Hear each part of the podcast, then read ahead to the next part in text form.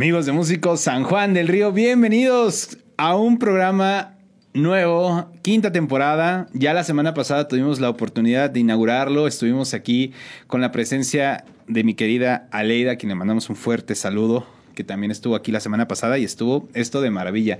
Pero el día de hoy, pues ya ahora sí comenzamos nuevamente a conocer a los talentos musicales de San Juan del Río. Y el día de hoy estoy de manteles largos porque, híjole, esto lo cuento como una segunda inauguración porque tengo el placer tengo en verdad el honor de presentar a uno de los artistas más sabios, de unos artistas con una visión pues realmente muy crítica y analítica, pero muy real de la escena artística en San, en San Juan del Río, pero también a nivel estatal, nacional. El día de hoy me acompaña mi querido Juan Manuel Cervantes. Carnalito, qué gusto tenerte aquí. No, hombre, qué gusto el mío. Pues este programa ya es tradición de, esta ciudad en la que vivimos. No, muchas gracias, mi estimado Juan. Estoy muy, muy contento. Este, pues ahora sí vamos a conocerte, porque vamos, mucha gente va a descubrir muchas cosas de ti ahí escondidas por ahí en el medio, pero que sin duda alguna, pues también tu propio talento ha hablado por ti mismo, por sí mismo y pues por algo eres quien eres, mi estimado Juan, en la escena musical. Charlie, muchas gracias. Te agradezco mucho. Pues ahora sí vamos a empezar. Antes de empezar a contar tu historia musical, pues primero que nos puedes decir de dónde eres originario, mi estimado Juan. Yo nací en la Ciudad de México el 5 de abril de 1972, es decir, ya tengo 50 primaveras cumpliditas. Increíble, muchas felicidades a mi querido Juan, ahora sí. Gracias. Este, sí, nací en la Ciudad de México y llevo en San Juan del Río desde 1997. 98 ya me quedé a vivir. 97 vine, a trabajar y, y... ¿Te atrapó? ¿Te atrapó San Juan? Sí, me atrapó la belleza sanjuanense. Eso. Ya sabemos por qué, ¿verdad? Saluditos. Increíble, mi estimado Juan. Juan, ¿cómo llega ¿En qué momento te llega la música a tu vida? Es bien curioso porque no hay familiares eh, músicos ni del lado de, mi padre ni del lado de mi madre, aunque sí cantores. Mi abuelo cantaba, cantaba bastante bien, mi padre cantaba bastante bien, también mi mamá voces naturales, no cantaban, oh, pero no, voces naturales, pero cantaban muy lindo todos, pero nadie tocaba instrumentos. Cuentan que el papá de mi papá sí tocaba la guitarra y, hacía canciones, pero tenía la guitarra guardada y rara vez lo escuchaban cantar. Yo creo que lo primero para mí fue el ritmo. Cuenta mi mamá este, que cuando yo era bebé sacaba el piecito de la, de la cuna entre los barandales y me empezaba a, a, a mecer a ritmo. Este es, em, y, sí tengo la tendencia a estar este, oyendo ritmos constantemente o estar llevando canciones en, la mente en muchos momentos. La primera, eh, la, primera vez que, ah, que canté en un escenario fue ante mi papá y mamá. Lo hacía de manera regular en la sala de mi casa. Era, una, era muy curioso, muy chispa porque yo tendría unos cuatro o cinco años. A mí me gustaba mucho un disco de, Estela Núñez. Estamos hablando del 76, un disco que se llamaba Volverás. Y en especial me gustaba mucho la segunda canción. Cuando yo oía que mis padres ponían el disco, en la primera canción, Volverás, este, yo me metía al baño, me peinaba, y en cuanto empezaba la segunda canción, salía del baño que estaba eh, al lado de la sala y empezaba a cantar los tristes colores que llevo en mi vida. Y este, y pues, pues ya era un, ya hacía show desde entonces, ¿no? Aunque eran mis padres, pues les, les, les, les presentaba la canción. Sí. No sé si bonito o no, no lo sé. No hay grabaciones, no hay evidencias, ¿no? Y mis papás van a decir, ay, qué chulo cantaba mi hijo. Pero no lo sé. Pero ya, pero ya desde entonces tenía esa esa necesidad escénica, esa necesidad de, expresar a través, de, a través de la música. ¿Te llegó? sí. llegó en el momento ideal y en el momento elegido. ¿Qué música escuchaba en casa? ¿Qué música se escuchaba? Ah, pues mi papá era muy loco porque de repente llegaba, llegaba con el cassette de, las canciones de las telenovelas y de repente llegaba con, con, este, con la colección de Herbert von Karajan de los conciertos de Brandenburgo y de las nueve sinfonías de Beethoven. Entonces, pues oíamos, y por mi mamá oíamos lo que había en el radio en ese momento, no sé, este, la radio normal, principalmente en español, ya un poco después que eh, la música en inglés. Eh, y, eso, entonces pues oíamos, oíamos cosas diversas por diferentes lados, por cassettes, unas cosas raras y, el, y, las cosas normales a través de la radio. Comercial, toda esa onda. Oye, empiezas a tener este, este despertar, ya la necesidad de artista, empiezas a crecer y esto lo empiezas a mostrar en la escuela, lo empiezas a llevar a otros lados. Tus papás dijeron, pues vamos a meterlo a clases, ¿qué sucede? Y me compraban juguetes musicales, ¿no? De flautitas y cositas así de colorcitos, y con eso empezaba a sacar melodías, cosas por el estilo. E inclusive alguna pieza que, una, alguna melodía que se me ocurrió cuando tenía 10 años. No la gran cosa, pero ya una melodía desde entonces. Em, pero lo, lo importante creo yo que empezó con la secundaria, porque tuvimos un taller de guitarra. Eh, era lo básico, canciones estilo rondalla, estudiantina, pero mm, terminó el curso, a mí me gustó mucho tocar la guitarra y pues yo continué sacando canciones que me gustaban. Tenía a mi papá un, cancionero de Oscar Chávez y creo que fue lo primero que yo saqué por mi por mi este por, mi Oye, pero ahí en la secundaria que formaron una rondalla, formaron un grupo representativo o eh, solo fue el taller? Solo fue el taller y además el maestro de música ofreció clases adicionales para pues no sé ni para qué, porque ni siquiera presentamos el show ni nada, como para aprender canciones adicionales. Entonces los que queríamos, que nos gustaba mucho, pues íbamos además a esos cursos. Y ahí pues aprendí lo básico, la rasgueada, los acordes y cómo leer los acorditos en... en, o sea, ponías la letra y, y, con, sus, con su cifrado, sí, correcto. Pero nunca fui a escuela formal, no, nunca, nunca, nunca me bueno, nunca me acerqué de esa manera. Bueno, ¿y en la secundaria qué escuchabas de música? ¿Qué te llamaba? en la secundaria que escuchaba, pues sí, los conciertos de Brandenburgo eran maravillosos. Borjak la, llevó también la, eh, la novena sinfonía de Borjak, que ah, para mí es la, pieza, mi pieza, mi sinfonía favorita de cabo a rabo. Em, pues que escuchaba Queen en los ochentas, me, acuerdo, me acuerdo mucho de cuando salía en el radio Crazy Little Thing Called Love. Eh, y eh, pues canciones que ponía mi papá, como de Oscar Chávez, por ejemplo, te digo, y entonces pues, llevó el guitarrita fácil y pues empecé a sacar esas piezas. Bueno, entonces estás en la prepa, te empiezas a aclarar ya más por tu propia cuenta, pues ahora sí por un gusto todavía más apasionado por, la música, y comienzas a formar algún grupo, comienzas a involucrarte, pues ya presentarte en algún escenario, o qué sucede en ese momento. En la prepa resulta que mi hermano empezó a escribir, él escribía eh, en, verso, digamos, y, y, pues yo seguía con lo de la guitarra, y de mis hermanos era el, pues fui el único que le siguió más. O sea, todos tocábamos porque pasamos por la secundaria donde tocábamos guitarra y cada uno inclusive, inclusive tenía una guitarra pero pues sí, yo me clavé más en eso. Entonces ya a finales de la secundaria, donde como dices, ya tenía yo más independencia en lo que quería oír, ya no oía lo que oían mis padres, sino ya a través de amigos, a través de lo que oía en el radio, eh, y pues iba empezando a formar mi, mi, gusto, sobre todo en canciones de inglés de esa época. Principalmente me acuerdo de finales de los 80, pues Peter Gabriel, Sting, YouTube, cosas que se oían también en el radio, pero me gustaba mucho oírlos. Y tenía una característica también bien curiosa que se me empezó a desarrollar desde entonces, el gusto por las notas bajas el gusto por las notas graves. Me acuerdo mucho que cuando, me acuerdo de, que oía Manuel Mijares y mientras iba oyendo la, melodía, yo iba cantando en mi interior la, el, bajo tum, tum, tum, tum, tum, tum, tum este, iba llevando como las dos, ¿no? En la cabeza. ¿Y cómo internamente. ¿Por qué te llamó la atención? No sé, por qué me empezaron a llamar la atención las notas graves.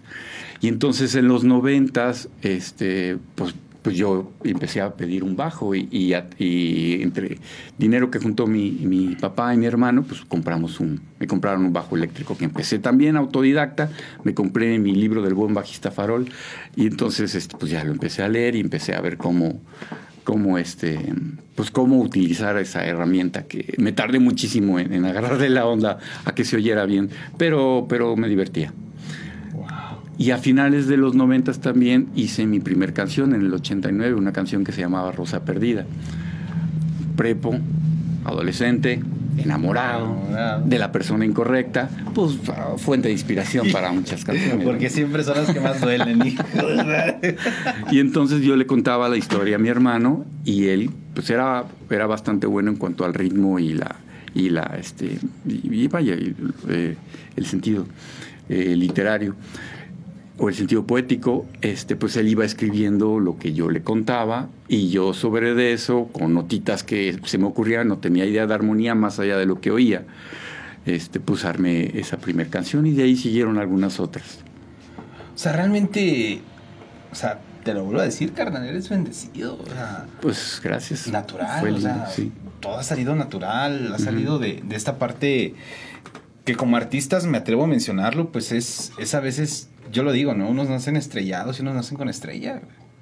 Y los que nacen con estrella, pues son aquellos que pues, realmente de una manera más natural, más fluida, lo hacen, ¿no? Y ya vemos otros que pues nacemos estrellados y pues tenemos que hacernos en, el camino de los regalazos, ¿no? Y digas verdad, que va súper bien. Entonces, e, ese es uno de los temas más interesantes, pero realmente pues eres bendecido.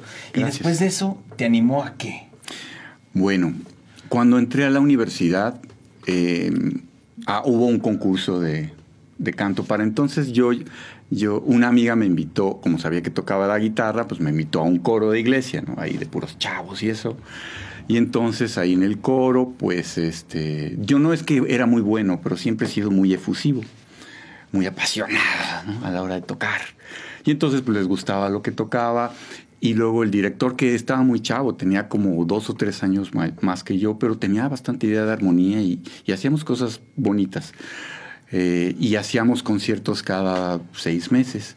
Yo le presenté mi canción y en uno de los conciertos presentamos en el coro mi, canción y una canción también de él y canciones de otras cosas. Esa fue la primera vez que yo presenté algo mío en vivo, en conjunto, donde a la, parte del medio me echaba mi solo. ¿Qué sentiste? Estaba cotorro.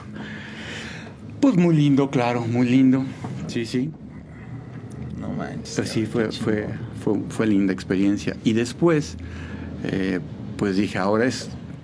Pues estuvo bonito hacerlo en conjunto, pero ahora quiero hacerlo yo solo. Poco después, al entrar a la universidad, en un concurso de música, en un taller, a mí nunca me interesaron los concursos. En, en, el Estado de México, en, en, el Tecnológico del Estado de México. Este, hubo un concurso y a mí se me ocurrió presentar, presentar mi canción. En ese mismo semestre eh, hicieron un taller de, música donde conocí a uno de mis hermanos musicales, Jorge Mejía, que él era baterista. Estuvo muy curioso, yo en ese tiempo ya tenía el bajo, empezaba a darle a las notitas del bajo. Este, y entonces el, eh, llegamos como 30 personas a audicionar y el maestro dijo, bueno, pues vamos a ver, a ver tú y tú, pásenle y hagan, hagan algo. En la vida nos habíamos visto, ¿no? Y entonces, pues de las primeras rolitas que empecé a sacar, pues era de Queen, ¿no? Another One Bite the Dust. Y da la casualidad que, que la otra persona que pasó, Jorge Mejía, pues era súper fan de Queen. Entonces hicimos match inmediato. Y a partir de entonces ah, inició una hermandad musical que continúa, aunque de diferentes formas, en diferentes espacios, eh, hasta la fecha. Eh, en, ese, en ese mismo concurso él participó con su banda, donde él después me invitó a tocar a su banda, como bajista también, y entonces ahí empezó la era de, un grupo donde conocí a mi segundo hermano musical, Carlos Castro, conocido como El Araña en el Bajo Mundo, donde él tocaba el, piano. Este, y bueno, pues ahí en el grupo empezamos también a desarrollar canciones propias. ¿Cómo se llama el grupo? El grupo, pues ha cambiado de nombres de, de, muchas maneras. Actualmente se llama Caótica. Y, ¿sigue es, el grupo? Sí, sigue el grupo, desde 1991. Seguimos todavía, seguimos todavía de manera esporádica. De repente, cinco años no tocamos, de repente nos juntamos, sale una rola. Y, 30 años, sí. Y, y, es, es un poco triste porque ha sido un grupo de, de, cuarto de ensayo, ¿no? Muy pocas veces hemos salido a tocar fuera. Y pues, sí, ay, como que garrita. Esperemos que en algún momento podamos traer a San Juan del Río lo que, pues lo que hacemos, practicar. me consta que lo vamos a hacer. Se va a cantar Y traemos, estaría muy padre. Bueno, entonces empieza este, este caminar en, en las agrupaciones. ¿Y qué empiezas a ver? O sea, de decir, bueno, tal vez tuve la experiencia de cantar yo solo en un momento, tuve la oportunidad pues, en el coro de iglesia, y ahora pertenecer a una banda, ¿qué trajo a tu vida? Es muy curioso, es muy curioso. trajo otra manera de expresarme, porque mis canciones con guitarra pues son la, la, la, la, la, la. Decían que cantaba muy angelical, también por la influencia del coro, ¿no? Y esas rolas, pues donde ellos tenían influencia de punk o de influencia más de hard rock, donde eh, al principio éramos cinco y se fueron algunos, yo era bajista, se fue el guitarrista y el cantante, dije, pues ni modo, pues yo le entro, también sé la guitarra. Y entonces el pianista, el tecladista, dijo, pues yo le entro al bajo porque en el teclado soy raro. Y el baterista dijo, yo sigo en la batería. Los bateristas Entonces, algo que no le queremos atorar. Más que yo creo que mi estimado Abraham, porque es un excelente pianista y un excelente baterista, también aquí lo tenemos en los controles. Bueno, Ringo Starr hace todo. O Phil Collins, ¿no? Phil, Phil Collins es una de las excepciones, yo creo que más monstruosas que podemos tener de, exponentes de bateristas, ¿no? Pero entonces viene esta parte, ¿no? Viene este desarrollo, pues, ahora te empezaste a clavar más en esta parte, pero pues jamás te rajaste. O sea, pero iba paralelo, al mismo tiempo que yo llevaba mis, mis canciones, porque esas canciones no las podía meter en... No, bueno, no, no le hacíamos tanto así, pero sí. este, entonces y pues yo llevaba mi onda de cantautora al mismo tiempo que llevaba, que sacábamos rolas para la onda, la onda rockera, como hard rock, como onda héroes del silencio, una onda más o menos de ese tipo.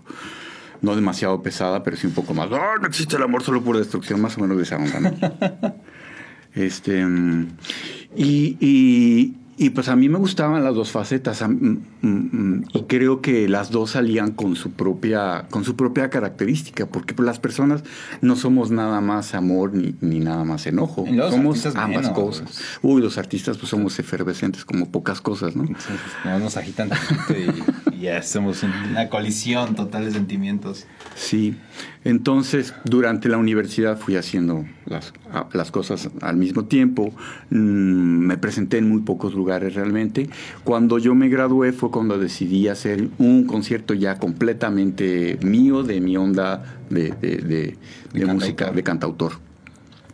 Eh, vivía por el área de satélite, había un lugar muy importante de onda de trova llamado el Sapo Cancionero ahí en satélite. Pues yo creo que es, el, es la peña y entonces pues, ahí hice mi debut como con un concierto completo. Oye, carnal, pues no te fuiste a lo bajito, le tiraste a un, al, digo, a la peña. Pues, pues coincidió. necesaria, güey, o sea, de cualquier cantautor. ¿Y, y cómo fue esa experiencia para ti?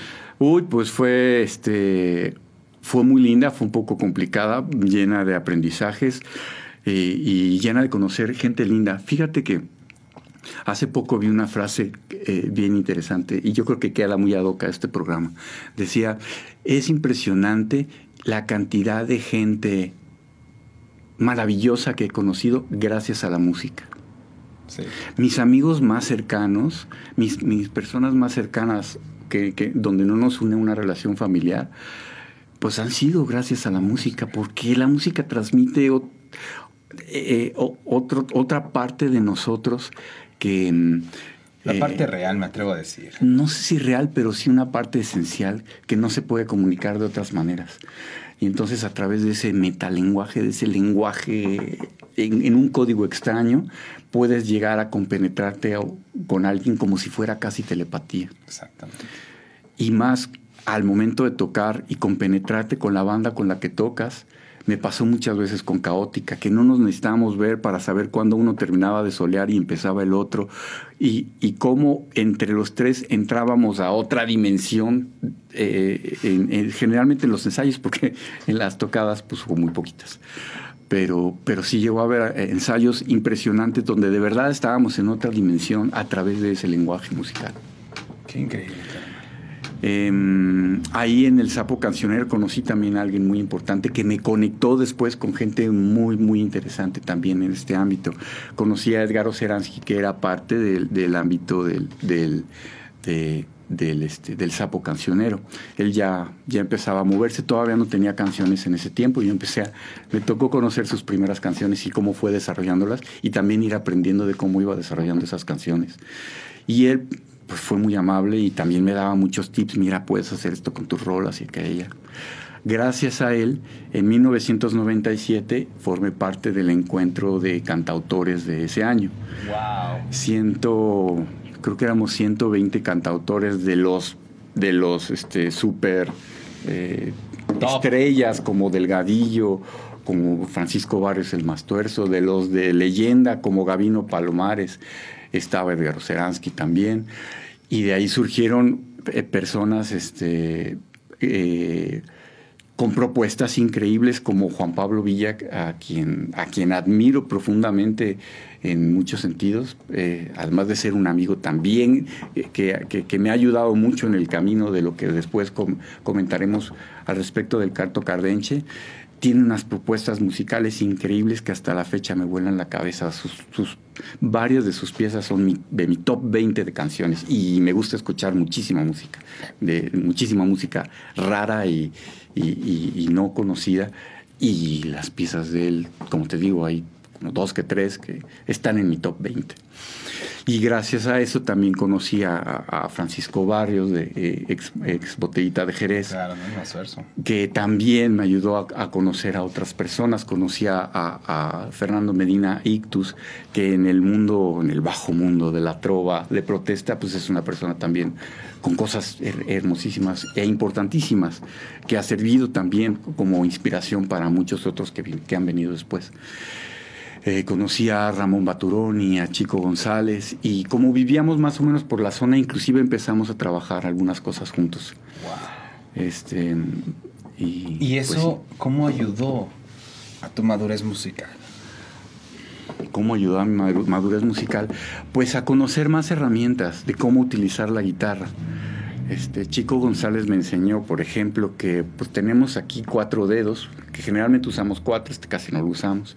Y acá también tenemos cuatro dedos hábiles. Entonces, aun cuando tienes seis cuerdas, pues en realidad si estás punteando, si estás utilizando la guitarra para puntear, pues lo más importante son esos cuatro dedos que tienes para poder hacer posiciones en lugares diferentes donde el sonido varía aun cuando sean los mismos acordes, por ejemplo, o donde puedas ir metiendo melodía al mismo tiempo que vas guardando en otras cuerdas la armonía. Algunas cosas por el estilo, ¿no? Y algunos otros, sin quererlo, me enseñaban también otras cosas. Por ejemplo, uno de mis maestros secretos, así como las novias de la primaria, ¿no? Que decías, ella es mi novia, aunque no lo sabe. Aunque no lo sabe. Pues mi maestro, aunque no lo sabe, pues era Fernando Delgadillo, que también era una persona, pues vivíamos en la zona y teníamos amigos en común. Una amiga de él cantaba en el coro donde yo cantaba en los noventas. Y, una vez me comentó, oye, pues fíjate que me comentó Fernando que pues a él le gustaría apoyar también a personas jóvenes que, pues, que están en, cosas del canto. Y me concertó, concertó una cita en casa de, de, Fernando y, este, y pues ahí llegué y, me dio muchos consejos. nada más nos vimos una vez porque desafortunadamente en ocasiones me he portado de una manera muy insegura y no sé por qué razón fue la última vez que, fui, no sé por qué. Este, me, dio como consejo que estudiara a Silvio Rodríguez por su idea de cómo utilizar únicamente la guitarra como instrumento y pues él me recomendó El Rabo de Nube, que es una de las canciones que, que canto más frecuentemente porque es de las que más me acuerdo. Y dije, pues también voy a sacar a Delgadillo y ahí es donde se volvió mi maestro, aunque él no lo supiera, ¿no? Entonces empecé a sacar, a ver, de puro oído, a ver, a partir del bajo, de las notas graves, ir sacando la armonía de todo lo demás. Este, las notas graves iban dando la escala sobre lo que eh, se podían meter las demás notas, por ejemplo, ¿no? Em, conocí a Gonzalo Ceja. Ah, la vez, me voy a regresar a la primera vez que yo canté una, una canción yo solo. Era un auditorio como de 800 personas en el concurso. Pues era mi primera canción. Y se me, me, me dieron un banquito de esos que son como de bar. Entonces, pues las piernas no las tenía, los muslos no estaban parejos, estaban hacia abajo pues yo tenía el nervio del mundo, ¿no? Pues ahí estaba delgadillo y, y, había un chorro de gente, ¿no? Entonces llegué con mi guitarra y el esfuerzo más grande fue poderla agarrar porque se me, se me iba hacia abajo, me llegaba a la rodilla y la volví a subir, ¿no? Y seguía tocando y se me volvió a bajar. Entonces estaba, era una guitarra que subía y bajaba, se ha haber visto muy gracioso. Eh, y ahí me acuerdo que eh, Fernando Delgadillo iba con Seymus, que era una agrupación anterior a su proyecto solista, que cantaba también ahí Gonzalo Ceja. Y en esa ocasión, eh, a partir de, bueno, ha sido también una persona muy linda conmigo, las veces que nos hemos encontrado. Eh, y que este, esa vez me decía, es que síguele con tus rolas porque transmites historias, no son rolas que dicen cosas vanas. Este, y, comunicas historias a través de ellas, continúa. No, pues si que alguien así te diga eso, pues este, pues claro, Las cosas toman bien, güey. claro, este, te, pues te da mucho ánimo de continuar. Qué increíble. Sí. Yo creo que ya se llegó el punto de verte en acción, mi querido Juan. Ok. ¿Qué onda? ¿Un videito y ahorita regresamos? Vale, Ahora vamos a sí. la parte musical. Amigos, no se despeguen porque regresamos con mi querido Juan porque está de rechupete aquí en Músicos San Juan del Río. Yo ya me voy y a morir a los desiertos me voy y esa estrella marinera solo en pensar que ando lejos de mi tierra,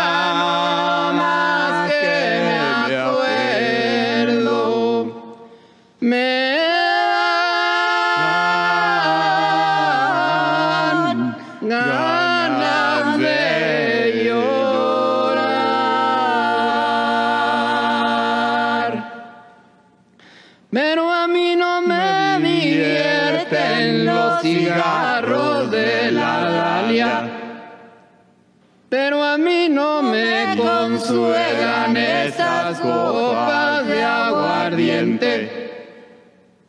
Solo en pensar que dejé un amor pendiente.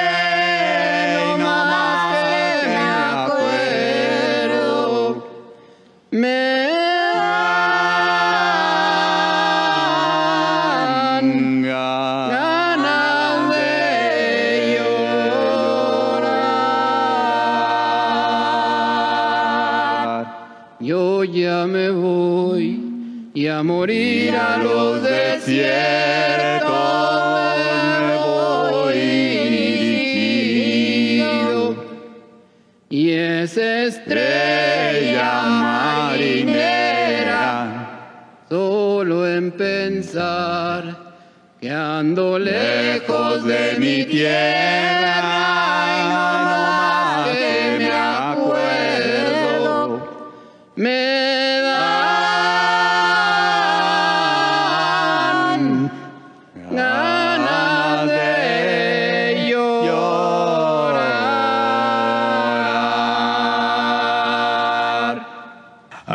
Músicos San Juan del Río, pues regresamos y qué puedo decir del enorme talento de mi querido Juan. Talentazo puro, mi Qué querido amable, Juan. muchas gracias. Bueno, mi estimado Juan, pues ya platicamos un poquito acerca pues, de toda esta experiencia en Ciudad de México, cómo viviste toda esta parte.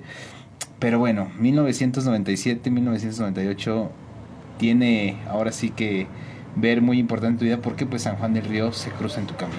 Sí, es correcto. Justo es la mitad de mi vida.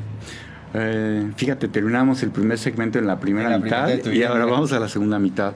Este, yo llego a trabajar a la ciudad de San Juan del Río y lo primero que hice es, bueno, aquí está muy bonito, está muy interesante.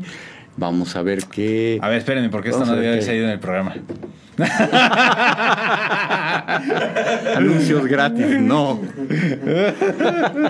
¿No se ve, güey? Ni vi, güey. Y aquí con la pinche cervezota aquí, güey, modelo, güey. Ahí no se ve, güey. ¿No, no se ve? No, no se ve. Sí, empezamos. ¿Cuánto queda ahí en el...? Eh, queda 27. Ah, entonces Ok. no. Déjale, seguimos. Voy a dar otro aplauso, ¿eh? Órale, va. ¿Lo paraste? No. Va. Una, dos, tres.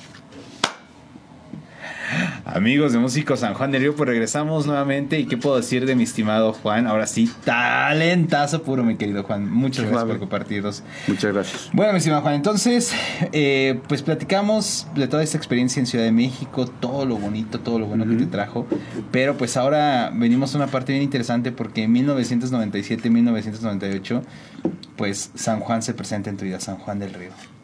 Sí, es correcto. Justo a la mitad de mi vida llego, Exacto. bueno, de lo que llevo vivido. Eh, Llego a San Juan del Río por, por cuestiones de trabajo. Eh, y lo primero que hice es ir a buscar música. Este, y fui directo a la Casa de la Cultura y encontré que tenían un coro, que estaban echando a andar un coro de- como desde hacía un año. Eh, la diferencia de este coro que me gustó muchísimo es que era a capela, porque los coros donde yo había estado anteriormente eran con guitarra. Mm, estaban separados por voces y leían eh, partituras. Yo realmente no sé hasta la fecha eh, soy casi analfabeta, ¿no? Bueno, o sea, sí sé dónde están las notitas, pero me tardo mucho en leerlas. Eh, pero eh, a través de la partitura, pues sí, de alguna manera me iba guiando, ah, pues aquí le subes, ah, pues aquí le bajas, ¿no? Oye, eh, voy a- abrir un paréntesis aquí bien interesante. Eso que acabas de mencionar es tal vez lo que nos va a remontar a lo que es obviamente el canto cardenche, que ahorita vamos a llegar con esta parte. Pero lo acabas de mencionar justamente como se leía la música en los cantos gregorianos Mm. en la Edad Media, ¿no? Que era justamente bajo un, un sistema llamado neumas, que pues li- literalmente lo que indicaban es aquí le subes, aquí le bajas. Era es eso justamente, o sea, desde ahí viene esta tradición. Entonces tú comienzas a implementar este sistema. Pues sí, porque pues nos daban las piezas en la partitura y entonces yo notaba justo eso, ¿no? Bueno, ya sabía que mientras más arriba estaba la notita, pues teníamos que subir más, ¿no? Pero más o menos iba midiendo con lo que cantaban los otros compañeros, pues qué tanto subía, qué tanto bajaba. Y me integré en las voces graves. Por esa tendencia que yo tenía a esos sonidos graves, pues me gusta muchísimo cantar la voz grave y afortunadamente, pues la voz me da para cantar. El registro te da. El registro pues, Grave, sí, ah. aguanta.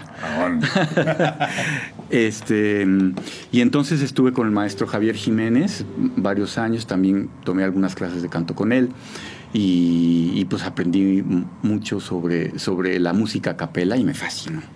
Me fascinó este, ese tipo de música. Tiempo después eh, se acabó este coro, pero unos años después, como cuatro o cinco años, llega la maestra Marta Silva y, ¿Cómo no? y- y empezó con otro coro, eh, donde, bueno, en- entré también ya con un poco más de experiencia y este y pues fue súper interesante y ese coro también duró como dos años y estuvo padrísimo y ahí cono- eh, conocí gente súper interesante e importante para el lugar como el maestro eh, el maestro Andrés como Andrés Pichardo, Andrés cómo no. Pichardo, como, como Joel, Joel. como Joel Anaya este Tania Zavala también estaba en, Pues ese coro. esa generación de un montón de cantantes. Berelendis también, Bere- Berelendis. que canta hermoso también, padrísimo. Desde entonces ya cantaba increíble. Este estaba estaba Toñita, que era también una soprano estupenda.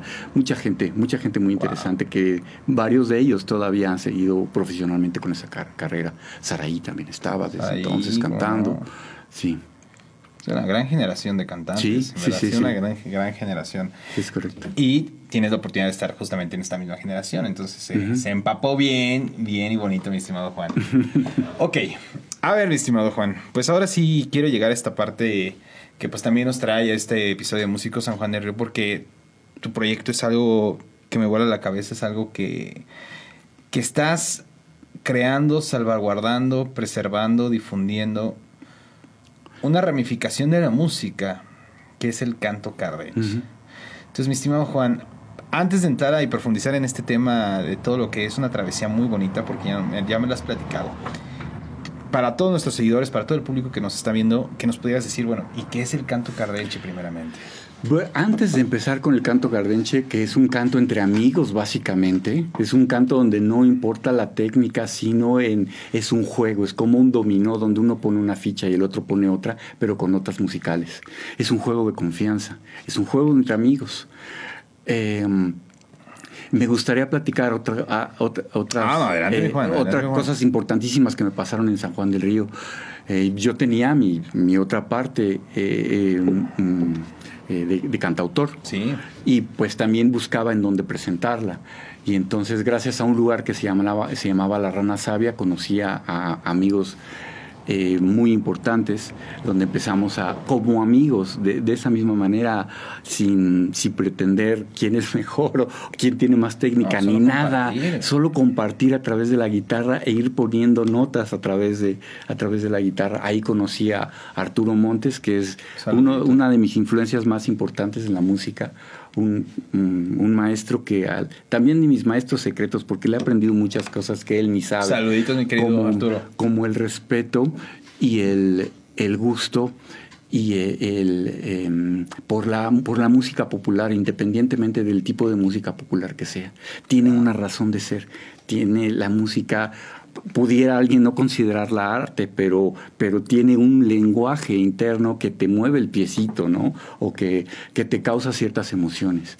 Y toda, desde la, la que, la, la más dilapidada, ¿no? Como la como, como el reggaetón, hasta la, la, más complicada o más experimental y complicada de escuchar. Em, estaba también eh, Yacir Guzmán, estaba Jair y a través, entre los cuatro hacíamos eso. por decirlo así, jugábamos a, cantar las, las piezas eh, con, entre todos.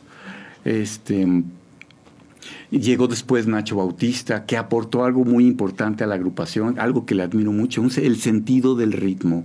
Nunca necesitaba él eh, eh, preguntarnos, oiga, ¿y dónde entro? ¿Y dónde termino? Él tenía una intuición, tiene hasta la fecha una intuición increíble para poder este, acompañar de la misma manera este, podría decirse que improvisando, pero más bien colaborando como amigos en, lo que se está construyendo en ese momento, en ese momento único, donde la siguiente vez que lo interpretes, quién sabe cómo será, eh, y, seguramente va a variar. Eh, entonces, eh, de, esas dos ramas, de esa, de, de esa música polifónica y de esa ese gusto por convivir entre amigos, por casualidad también encontré ese otro proyecto donde actualmente colaboro de música cardenche, de polifonías a capela, alabanzas, alabados y algunas otras cosas que también cantamos. Bueno, entonces aquí ya viene, hoy se abre un parteaguas, me atrevo a decir, de un proyecto pues muy importante para ti, muy interesante. ¿Quiénes conforman este proyecto? Bien, eh, yo pertenezco a una, a una agrupación que se llama Martajados del Real. Nos formamos, nos formamos en la ciudad de Querétaro en 2017, gracias a un taller que organizó eh, Gabriela Freixas, quien actualmente es este hace la voz contralta, la voz aguda de la agrupación, que ella se dedica a ser maestra de canto, de quien también he aprendido muchas cosas al respecto de la voz. Este, hizo un taller donde lo impartió Juan Pablo Villa, que daba talleres de canto cardenche. Él se dedica a la música un poco más en el sentido experimental, a través de loops. Él experimenta muchísimo con la voz, estudia muchísimo sobre sonoridades diferentes de la voz. Y a través de loops, él eh, interpretaba canciones cardenche donde iba montando canciones con su propia voz. Eh, él lo había aprendido a su vez de la, persona no que, que, eh, digamos fuera del área de la laguna de donde es esta música cardenche, la primera persona que yo conozco que empezó a interesarse por eso, que se llama Rafa Pi, otro de los, pues para mí, los maestros de quien aprenderle por eso, porque no nació con eso, sino que se fue interesando y se fue cultivando en el conocimiento de, de estos cantos. El caso es que este, este taller que dio Juan Pablo Villa también contó con la participación de, un gran estudioso de este canto que, eh, y un gran amigo y también un gran maestro de este canto, de cómo funciona este canto, que es Rui Guerrero, que es el director de la agrupación actualmente y quien lleva la voz fundamental. Y él habló sobre todo de la, de la parte teórica, digamos, de dónde viene este canto, cuáles son los elementos. Este, de que este canto no son solo las melodías, sino tiene muchos elementos que, no se utilizan en, otra, en otro tipo de, piezas musicales. Em, ya hablando un poco más de qué es el canto cardenche. Cardenche se dice que es por, por la planta, una cactácea de espinas muy grandes, que cuando se te clavan, esas espinas tienen como arponcitos y a la hora de sacarte, de sacarte el arpón duele porque además de que tiene una ponzoña, pues se te abre la herida. Entonces son, son canciones eh, principalmente de desamor, hay algunas de amor, pero principalmente son de desamor, entonces hieren, son, son eh, como, como si fuera el grito de, de, cuando sacas la espina. Em, ¿Qué características tiene? Que es polifónica, eh, que es a capela.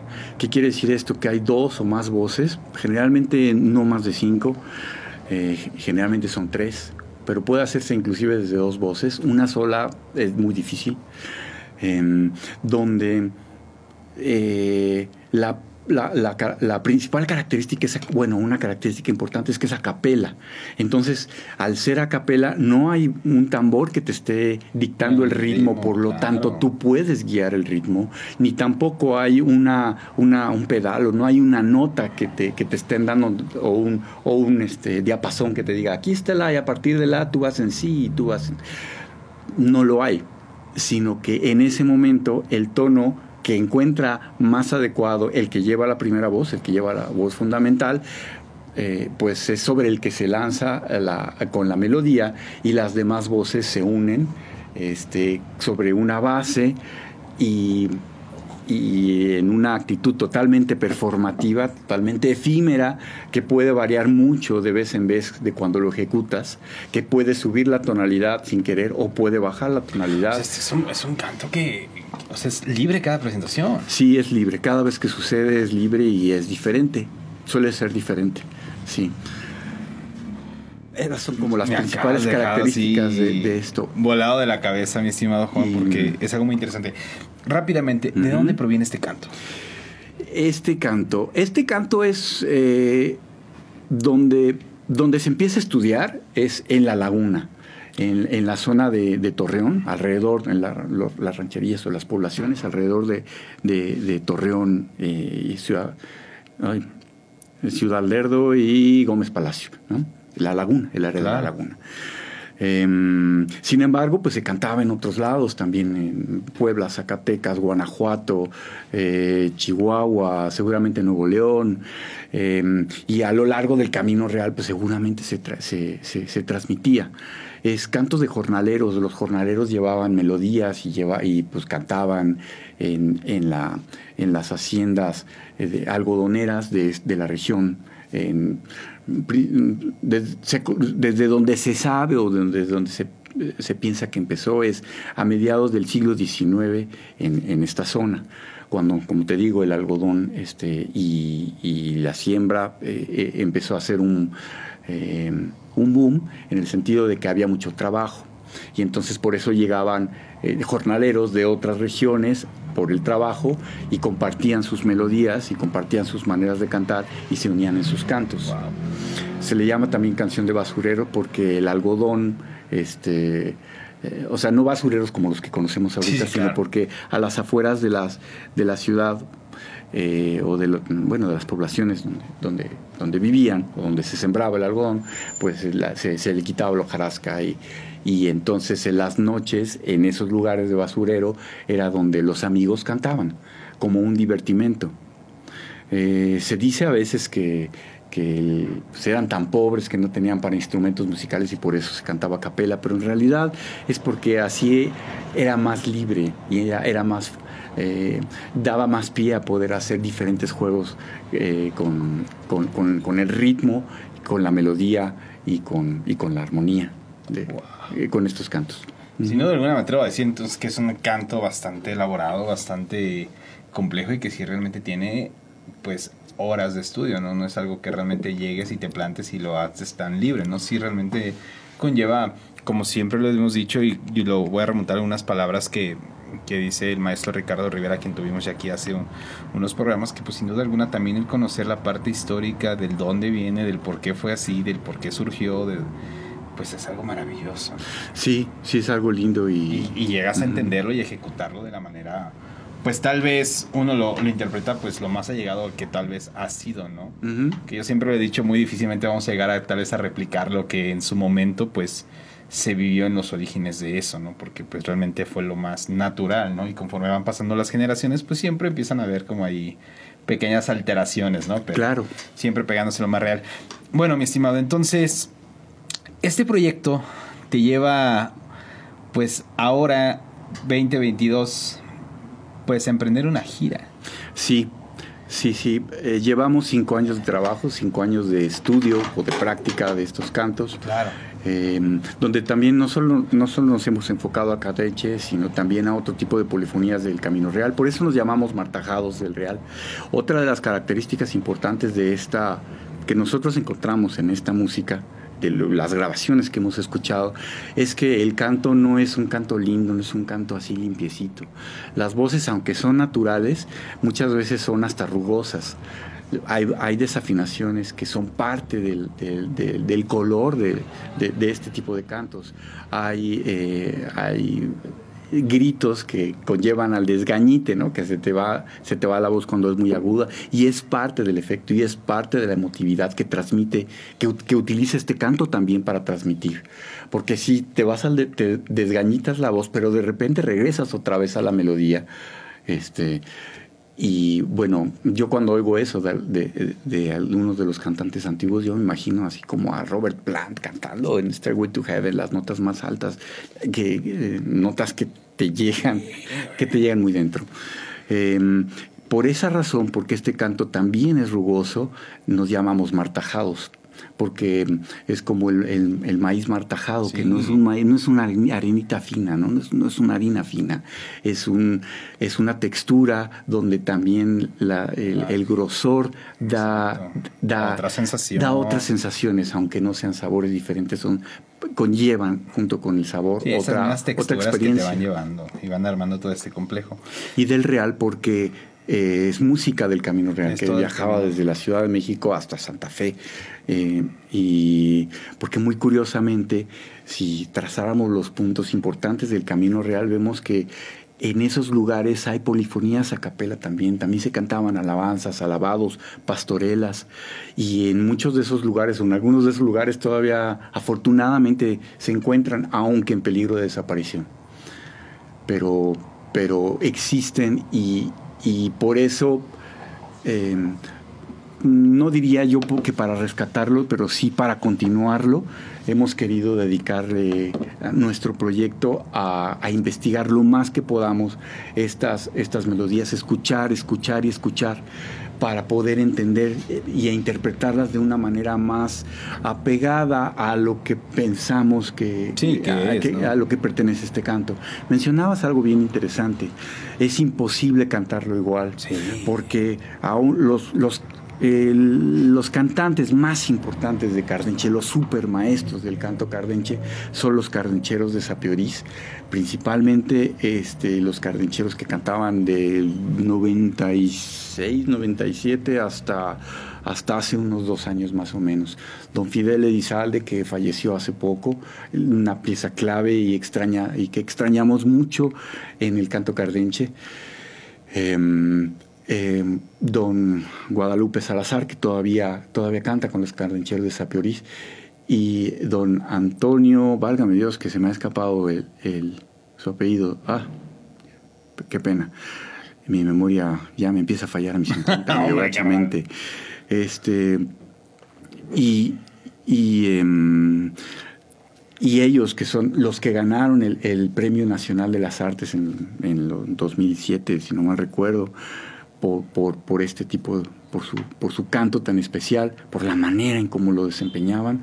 Este, aún ellos, si tú escuchas las grabaciones de los, de los principios de los 2000 contra grabaciones más recientes eh, de hace cinco años, pues puedes encontrar que, que no, no cantaban igual, cantan diferente.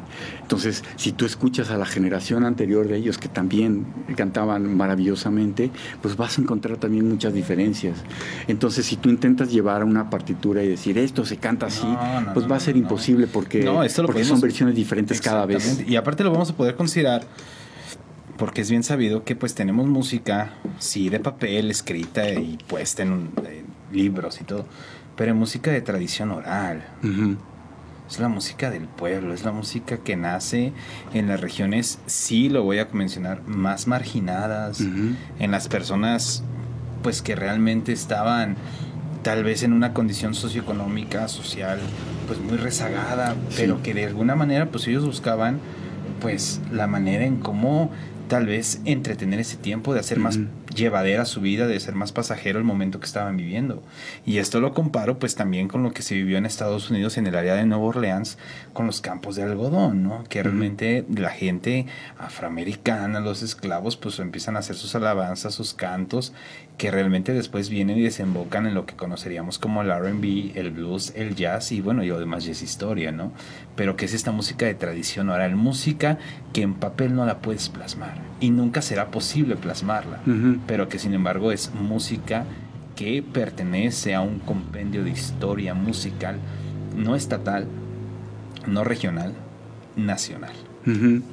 Sí, sí, sí.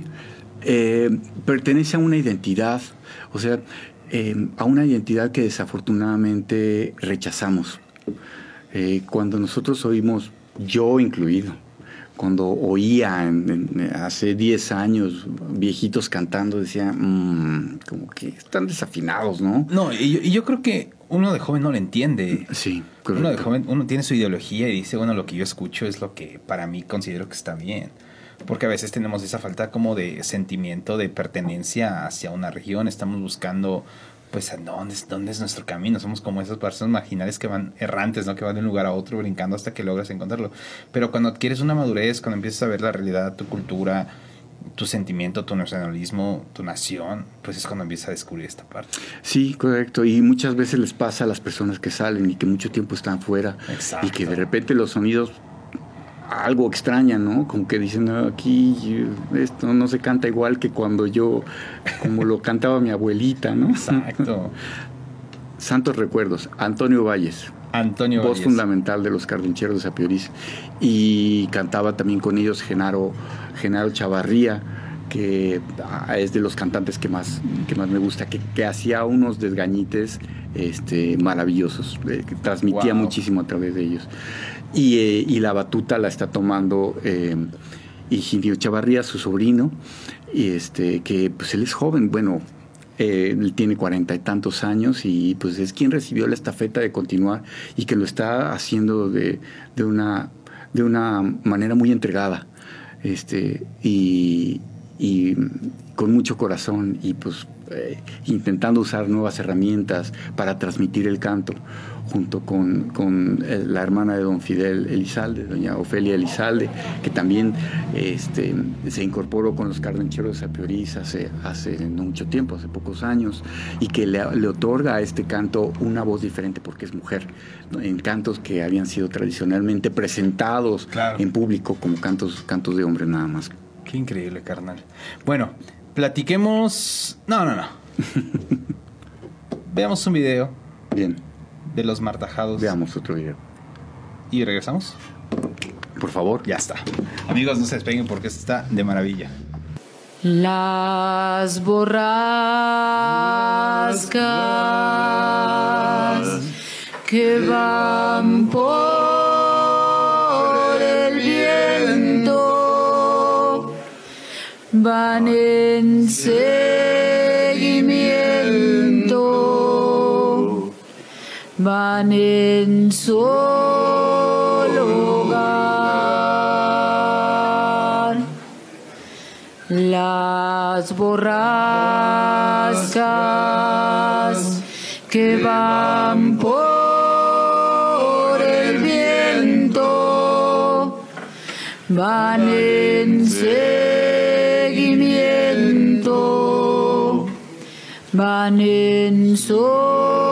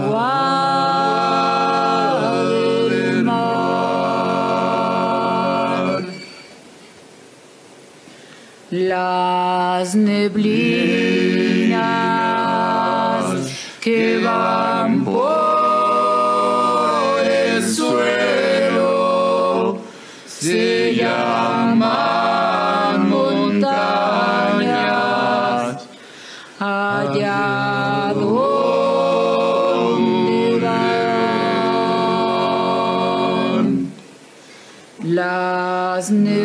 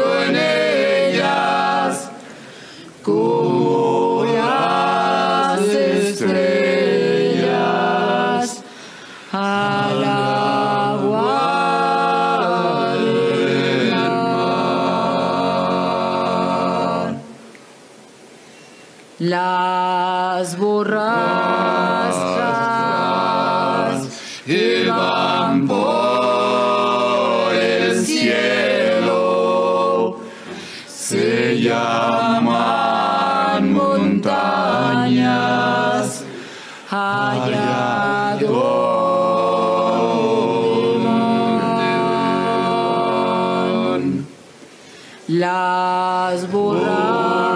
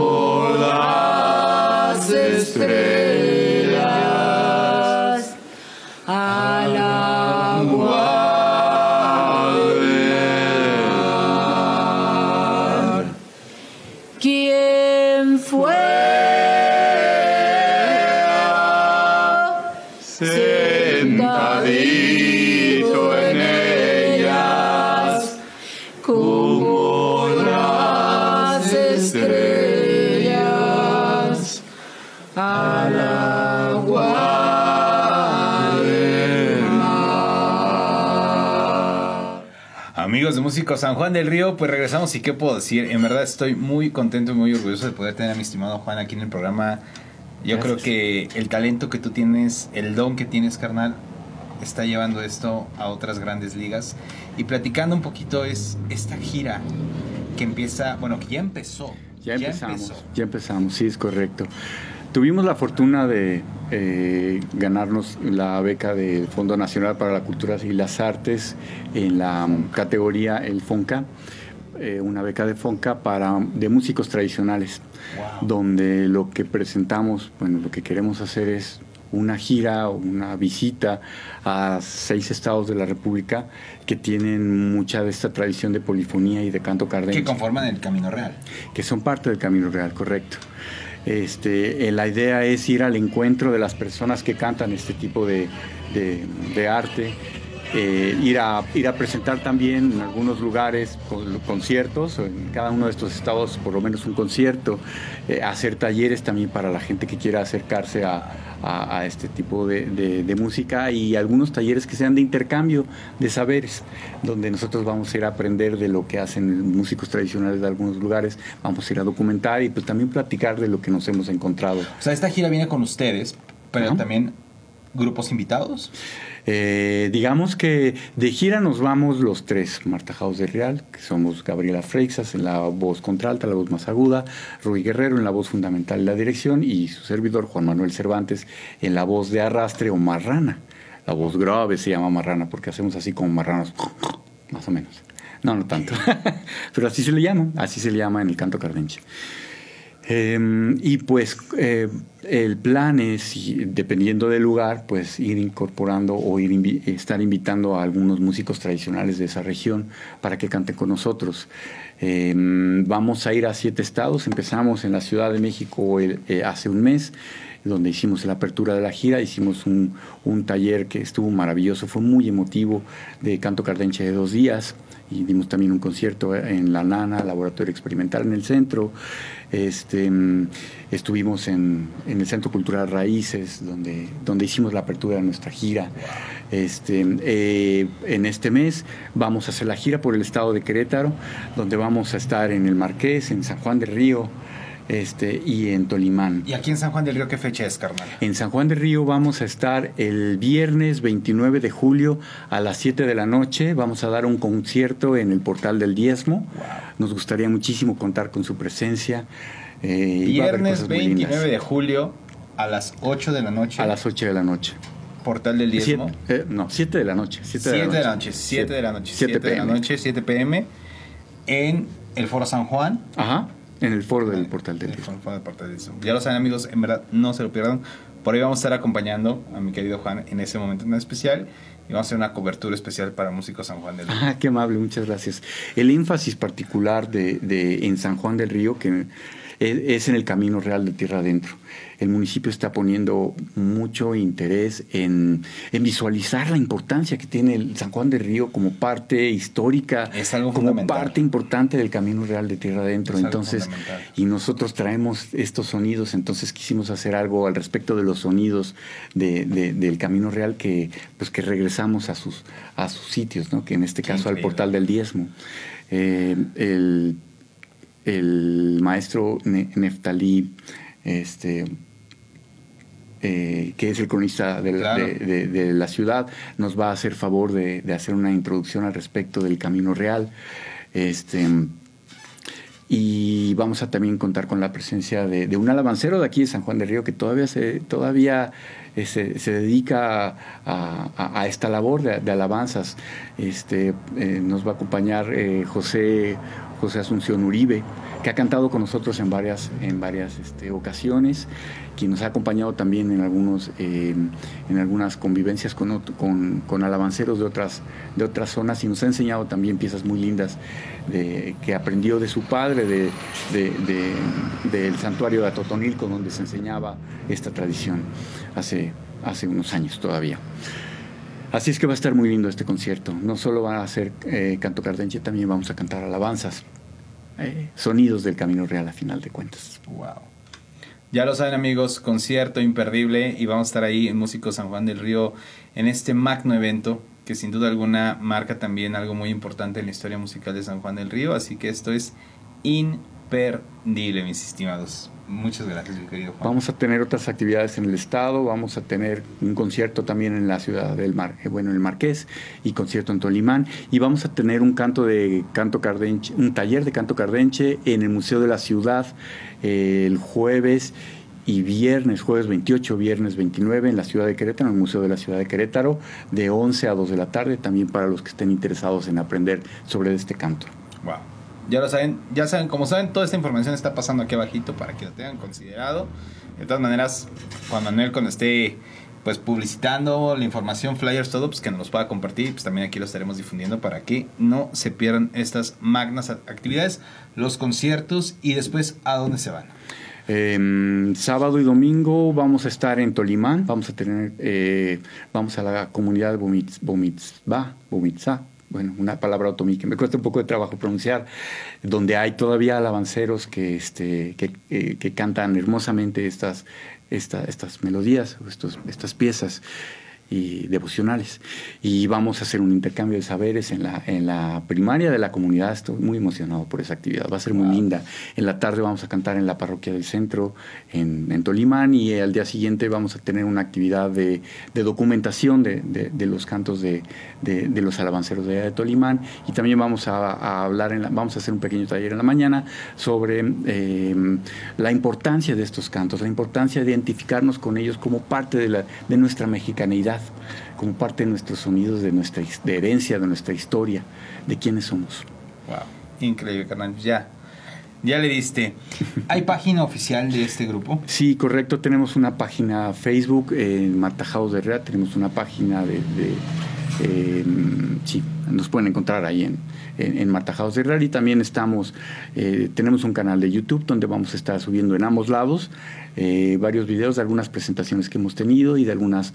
para que también se conozcan más piezas de, de estos repertorios. Increíble, fabuloso, mi Juan. Pues Yo creo que estamos maravillados. Estamos llegando donde no quiero llegar, mi Juan, porque Entiendo.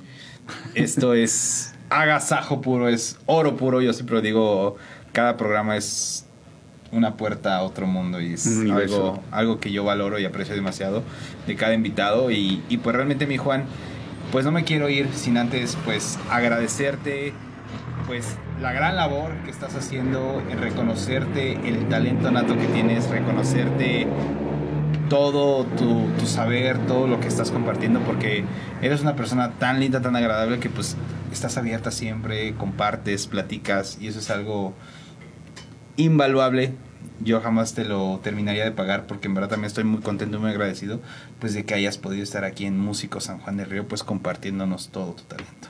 Te agradezco muchísimo. Yo estoy muy, muy agradecido de, de que me hayas invitado porque es un programa muy importante. Muchas gracias, que está haciendo una labor muy importante en, en- en el lugar en donde vivimos, en la ciudad en donde gracias, vivimos.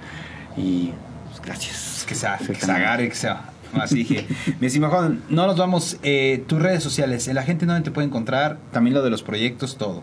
Sí, eh, pues por Facebook creo que es la manera más fácil. Como les eh, repito, Marta Javos del Real en Facebook, ahí nos encuentran y encuentran todas nuestras actividades. Este, mi página personal, bueno, Juan Manuel Cervantes, también ahí pueden encontrar algunas cosas que en un futuro haré. también Increíble. colaborando con, la, con las actividades culturales de la ciudad. Bien, entonces, pues amigos de Músicos San Juan del Río, gracias por acompañarnos un martes más. La verdad que estoy muy contento. Y pues ya lo saben, nos vemos la siguiente semana a la misma hora por el mismo canal con un nuevo personaje. Nos vemos. Gracias por su atención, muy amables.